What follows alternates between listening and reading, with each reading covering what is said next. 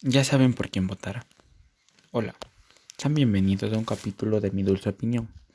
Esta vez estaré hablando sobre las elecciones futuras que se desarrollarán en el país. Comenzamos. ¿El títere o el banquero? La gran pregunta que muchos nos hacemos. Hoy en día, ¿quién? ¿Quién será el menos ladrón?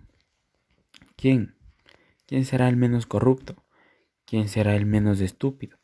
Quién será el menos opresor, pero sobre todo, quién podrá convertir al Ecuador en un país lleno de oportunidades y sueños donde podamos vivir en armonía.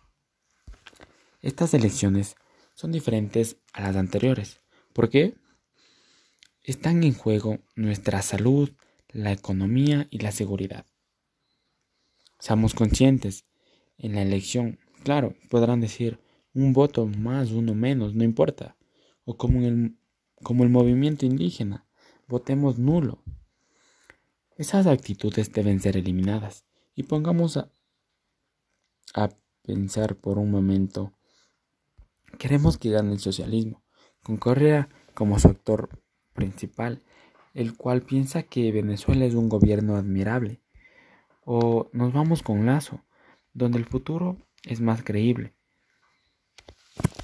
Y me pregunto, ¿Ustedes ya saben por quién votar?